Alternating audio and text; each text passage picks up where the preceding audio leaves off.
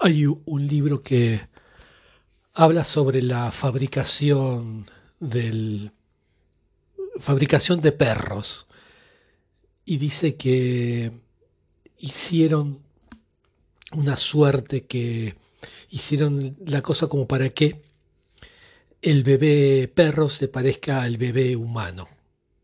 Y lo hace analizando, en el libro analiza muchísimas razas, ¿no? Bulldog, King Charles, Boxer, Caniche, Bull Terrier, Pequinés, todas esas razas que, ven por la calle, este, analiza su historia. Que pasó algo hace muy poco, ¿eh? porque si bien desde hace 30.000 años los humanos y los perros tejieron una relación, relación fuerte, cuando entre ambos se aseguraban, o sea, mutuamente se aseguraban ayuda, alimento y protección, fue muy recientemente, digamos, a, partir de la mitad del siglo XIX, que los europeos van a comenzar a manipular las razas. Y así intentan crear perros, digámosle, perfectos y estandarizados. La escritora Agnès Millot eh, se investigó sobre esta, sobre esta historia en una trilogía que justamente se llama La fabricación de los perros y que comienza en 1889. En esta trilogía, en estos tres volúmenes, se sigue a un personaje que se llama Luis Domal, que es un observador, un observador de su época. Y a causa de un reencuentro fortuito con un perro, con un perro vagabundo, que venía a comer en los tachos de basura de su calle y que él va a terminar por adoptarlo. Bueno, gracias a este perro, él va a terminar por eh, de, de, de, de, decriptar, me sale, pero resolver mirando desde la altura del perro. Desde la altura quiero decir mirando cómo, con los ojos del perro, digamos, como si, como pensará el perro que es la época, que es esa época, la época del París de la Belle Époque. Em, bueno, Luis eh, Domal es eh, periodista en el Figaro y eh, nos informa de una sociedad muy parecida a la nuestra. Mm, juegos Nintendo, gripes misteriosas, espiritismo, reforma de la ortografía, anglicismos, vegetarianismo, pero, y esto es de lo que nos interesa, también perros de raza. Los perros están a la moda porque con el nacimiento de la burguesía, las nociones de confort y de progreso, eh, dentro de estas ideas los humanos adoptan al animal a sus necesidades o sus deseos. Es la época de lo que se llama la zootécnica, o sea, es eh, adaptar lo, vivo a nuestros deseos humanos. Y, por supuesto, se encuentra un progreso formidable. Eh, el siglo XIX se aboca a separar el perro del lobo. El, perro antes tenía un hocico mucho más largo y por lo tanto su parentesco con el lobo eh, se, veía muchísimo más. El caso es que el personaje que lo comentaba, Luis eh, Domal, en su ruta cruza a eh, el, doctor Mangel, que hace, que practica sobre los perros diferentes tipos de experiencias.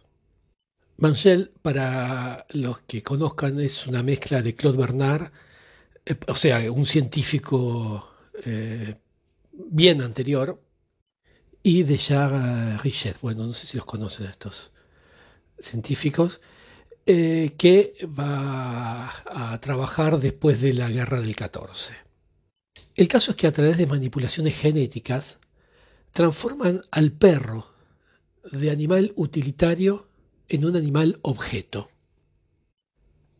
Así, en el siglo XIX se va a desarrollar una afección, un cariño muy diferente.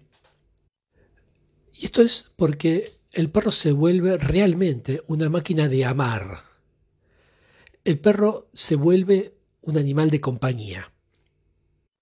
Y allí es donde hacen esa suerte de que el bebé perro se parezca al bebé humano. Y por lo tanto el cariño que se le puede tener sea comparable a esa que uno puede tener por un bebé humano. Y, por tanto, esto es lo que se vio en el siglo XIX, y, eso la gente lo percibía porque, porque era nuevo. Los perros son puestos a, a tener una existencia, una existencia calcada desde un punto de vista de, por ejemplo, horarios, a los de los hombres. La hora para dormir, la hora para comer, etc. Que, por cierto, no era el caso, digamos, 50 años antes del fin del siglo XIX. Aquí hay una apropiación total de la vida del perro porque ya no tiene ninguna libertad de, animal.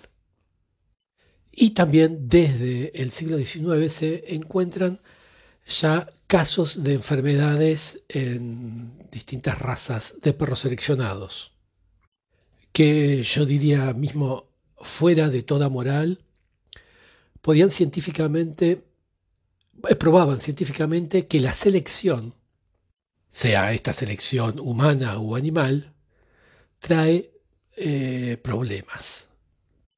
Eh, cito, eh, la mezcla es la vida.